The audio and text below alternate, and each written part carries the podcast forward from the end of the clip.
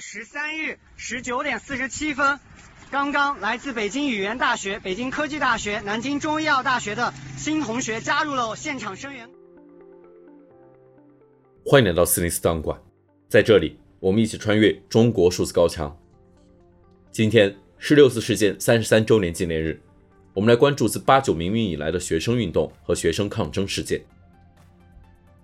八九民主运动是指由中国大陆高校学生在天安门广场发起，自一九八九年四月开始，持续近两个月的全国性示威运动。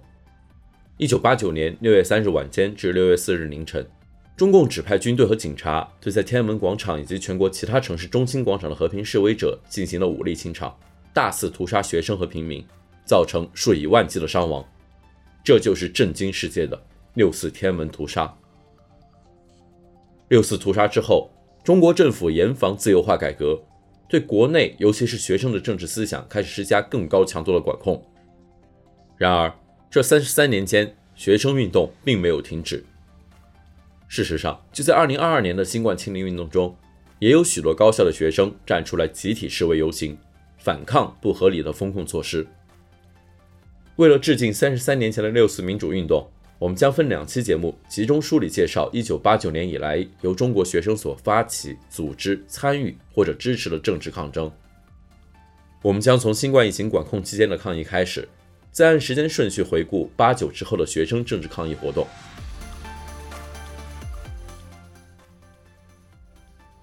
一、新冠疫情管控期间的校园抗议。2020年是新冠疫情在全球爆发的第一年。虽然中国在2020下半年已走出最初的新冠疫情，但大部分学校仍进行严格的封闭管理。2020年9月18日，教育部正式发布文件为封闭管理背书，要求各地高校落实辖区教育部门、学校和个人四方责任，做到人物同防、多病共防。然而，许多受访的学生表示，在此之前，封闭式的管理就已经落实了。与一般封城管理不一样，高校的封闭式管理充满了形式主义，只有学生被封禁在宿舍，而学校保安、楼管却能自由进出。另外，中国在这一个多月中其实并没有出现新的感染病例，这自然导致了学生的愤怒。九月二十日，西安外国语大学的学生们在宿舍阳台喊楼抗议，长达三十分钟。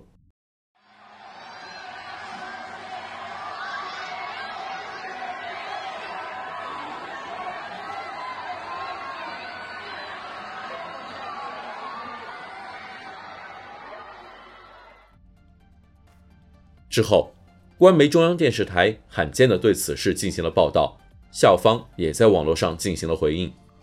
隔天，九月二十一日，合肥工业大学也爆发了学生喊楼运动。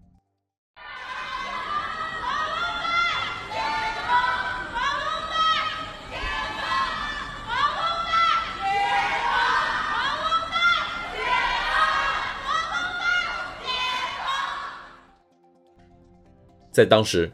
一刀切的学生封禁措施在网络上受到关注，很多学校因此不得不出面回应，但大多数学校的封闭措施依然在严格实行。在两年后的二零二二年，新一轮奥密克戎疫情在中国蔓延，相同的封校政策导致了更为激烈的学生抗议运动。今年三月底，上海逐步进入封城状态，上海高校学生也面临着糟糕的生活状态。四月十四日。一名同济大学的学生发微博爆料称，同济大学现实行预约拉屎政策，要求学生大便前要预约排队。在随后几周里，同济大学的学生在网络上纷纷开始爆料学校糟糕的待遇，包括学生伙食出现未煮熟的肉，以及肉眼可见的寄生虫等等。四月二十七日，同济大学校方召开疫情相关在线会议，学生们在会议中只能闭麦听领导念通稿，最终。一位学生愤而将自己的屏幕投影到了会议主界面上，屏幕中写了四行字：“引号，别他妈了，隔壁念你那通稿，谁不会啊？能不能开个麦啊？赤佬！”行文简洁有力，加上粗暴的红蓝配色，瞬间引起同济学子们的共鸣。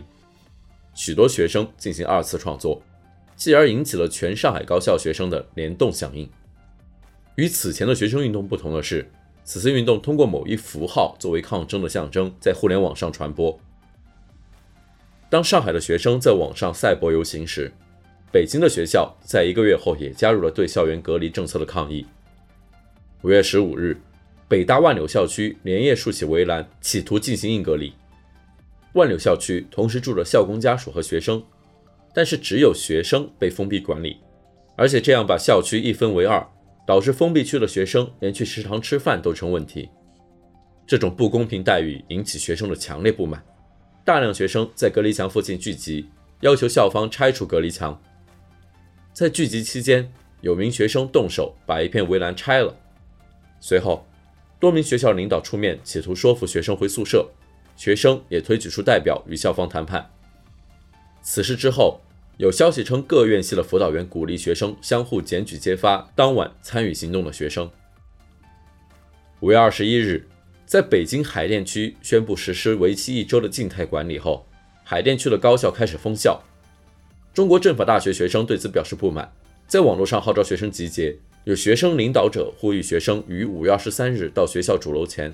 一起打开手电筒，并播放法国大革命反抗歌曲。Do you hear the people sing？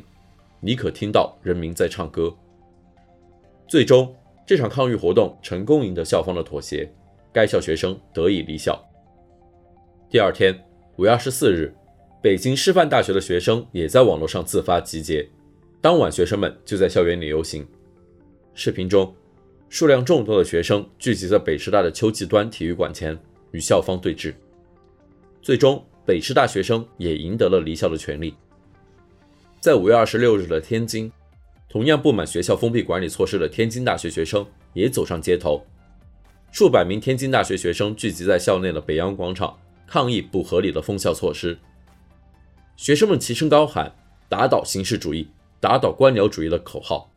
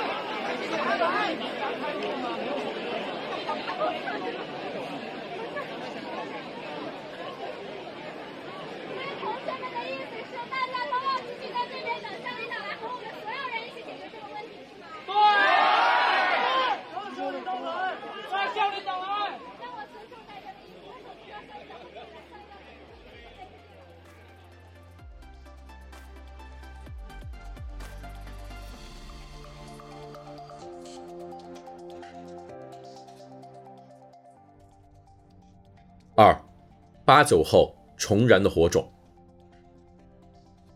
新冠封控期间风起云涌的学生聚集抗议活动，让人不免联想到一九八九年那场由学生发起的民主运动。八九学潮后，中共有意加紧了对高校学生思想的审查和控制。然而，自由的思想很难被完全扼杀。在六四事件一年以后的一九九零年九月，中国人民大学内组建了读书社。该社招生启事上赫然写着“重新燃起我们的热情”。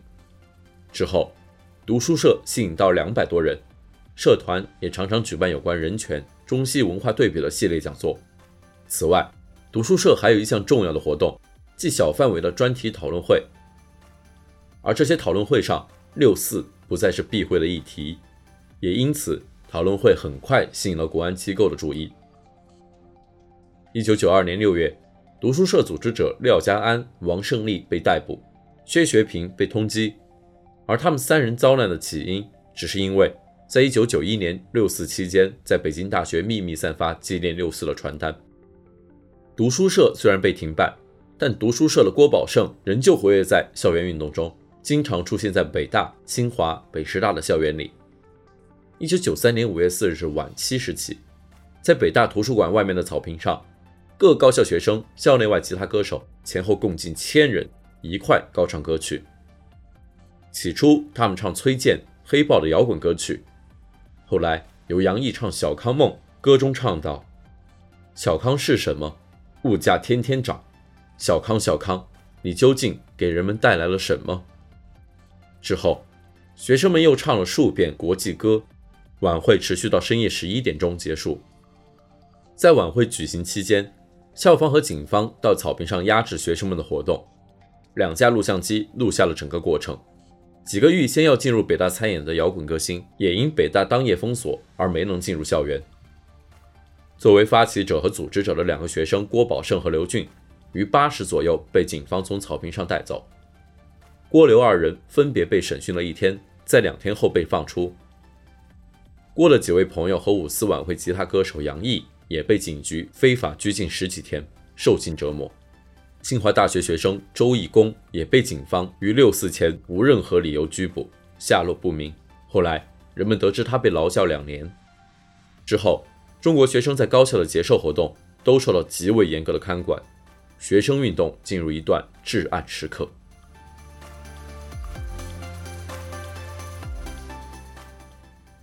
三，互联网时代青年的第一次议政尝试。两千年八月，八名知识分子为讨论中国的政治，组建了一个学会——新青年学会。其骨干成员包括北大硕士研究生杨子立、中国地质大学毕业生靳海科及其他一些高校学生及教师。新青年学会并没有严格的规章制度或是行动要求，大多活动也只是私下聚餐谈天而已。后来，因为有成员在网络上以新青年学会为名讨论政事，影响力逐渐扩大。期间，新青年学会八名骨干中的人大学生李宇宙，将学会设立、人员结构等信息举报给了中国国家安全部。北京市公安局在两千零一年三月间发起行动，将李宇宙之外的学会七名成员全部逮捕。李宇宙在得知新青年学会成员的遭遇后，深感痛悔，之后逃往泰国。在泰国期间参与反华行动，最终也被投入监牢。两年后的两千零三年，北京市中级人民法院以颠覆国家政权罪判处新青年四君子的杨子立和张鸿海八年有期徒刑，而四君子的另外两位徐伟、靳海科则获刑十年，而他们所做的只是因为组建了这个松散的新青年学会。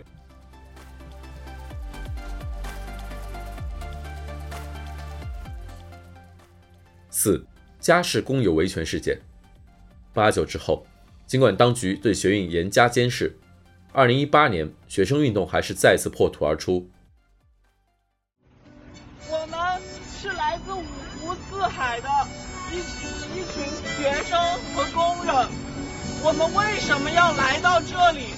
我们的目的只有一个，就是声援家事，建会工友。从小就被教化，有困难找警察。孟雨，孟雨，你现在哪里呀？我们一路寻找正义人，在我们心里，摄像头它又坏了，真他妈不巧呀！我们的工人都这么的英勇，这么的无畏，他们都不会倒下。那我们是家事建会工友声援团。我们更加不会后退，我们会一直跟他们并肩作战到底。大家听到的这段声音，记录了中山大学毕业生沈梦雨在现场声援家事工友维权运动的场景。二零一八年七月，位于广东深圳的家事公司遭到了大批工人的抗议，而这一切起因是家事公司糟糕的工人待遇，以及多次拖欠工人社保和薪资的做法。工人们称，公司对待他们像奴隶一样。深圳平山的天太黑了。发我是广州的一名工人，汽配工人。组建工会无罪。七月二十一日，二十多名参与抗议的工人前往深圳燕子岭派出所抗议，随后被捕。二十七日，又有三十名工人再次被警方拘捕。我们今天站在这里。他是争取所有打工人的利益，知道吧？我们要的是每一个打工的人都能够获得自己的尊严，都能够获得自己应得的权利。这些东西你们不要吗？如果要，为什么今天对我们这样？既然你们的孩子看见你们说我的爸爸妈妈回来了，但是你们敢跟他们说我们今天是去打压工人回来了吗？而我们的警察同志，你们到底站在谁的立场上？正是因为你们站在了错误的立场上，才会和人民群众站在了对立面。你们今天的这样一个做法是会被记入历史史册的。在两天后的二十九日，抗议活动出现了工人、学生等十五名代表，而在网上，超过二十所高校的学生发表声明支持加时工人。其中，积极参与这次公运的北京大学学生月薪在网上发布声援家事工友的公开信，要求警方释放工人。维权从七月底延续到八月。期间有不计其数的工人、学生被警方拘捕，甚至被失踪。然而，来自北京大学、南京大学、北京语言大学、北京科技大学、南京中医药大学的学生们仍然赶到抗议地点，与工友一起抗议。用什么样的手段不到，他们一次次的伙同黑社会绑架我们的同学。八月十一日。此次运动的核心人物之一，中山大学的毕业生沈梦雨被消失，包括另一位运动骨干人物岳鑫在内的多名运动参与者共同发布追问沈梦雨下落的演讲。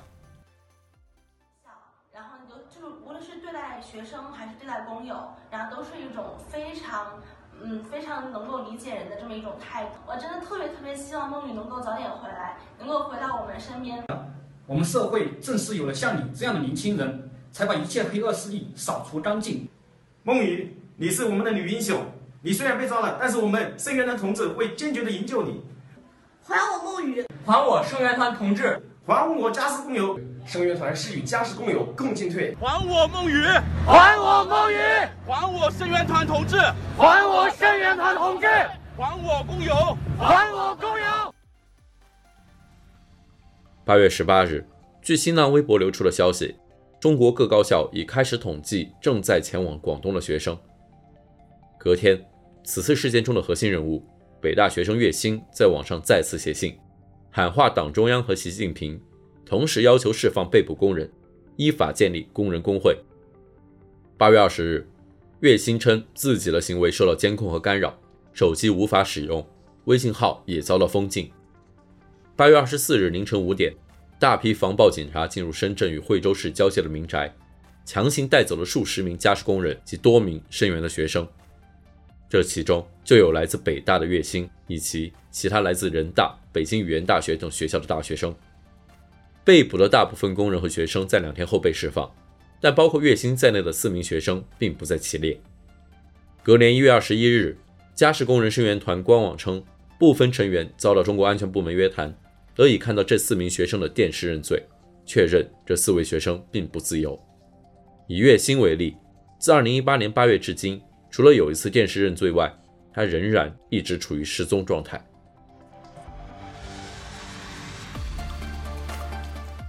以上就是八九之后学生运动的上半部分。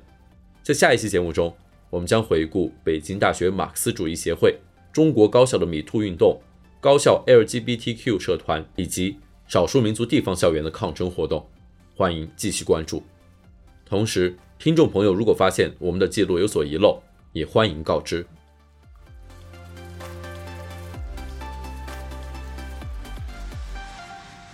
中国数字时代 CDT 致力于记录和传播中文互联网上被审查的信息，以及人们与审查对抗的努力。欢迎大家通过电报 Telegram 平台向我们投稿，为记录和对抗中国网络审查做出你的贡献。投稿地址请见本期播客的文字简介。阅读更多内容，请访问我们的网站 cdt.media。